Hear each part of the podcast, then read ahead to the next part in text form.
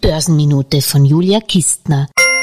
Gegessen wird immer in guten wie in schlechten Zeiten. Und wenn es durch die Inflation teurer und das Börslauch durch die Pandemie strapaziert wird, punkten markenstarke Systemgastronomen, wo Auswärtsessen noch einigermaßen erschwinglich ist.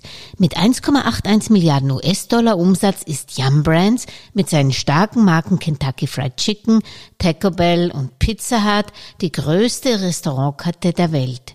In den letzten zwölf Monaten hat der Kurs über 34 Prozent zugelegt. Bei einem Gewinn von 904 Millionen US-Dollar beträgt das Kurs-Gewinn-Verhältnis aber schon über 28. Man traut dem Fastfood-Riesen langfristig noch ein starkes Wachstum zu.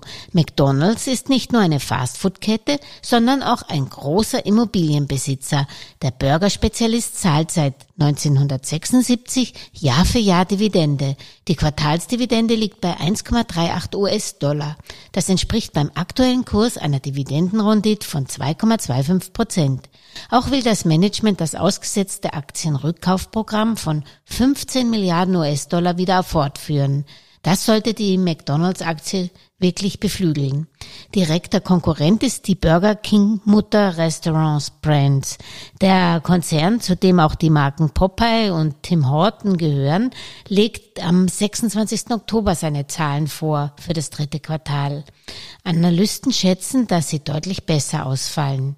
Zu den großen Playern zählt auch Domino's Pizza, die am Donnerstag ihre Quartalszahlen veröffentlichen. Im dritten Quartal dürfte die Pizza-Zustellkette erstmals die eine Milliarde US-Dollar Umsatz im Vierteljahr überschreiten. Die Analysten rechnen mit einem Quartalsgewinn von 3,11 nach 2,49 US-Dollar im Vergleichsquartal 2020. Domino's Pizza ist in 60 Staaten mit 12.000 Outlets vertreten. Übrigens Kurzwerbung in eigener Sache. Branchenberichte wie dieser und CEO-Interviews von mir liest ihr regelmäßig im österreichischen Wochenmagazin Börsenkurier.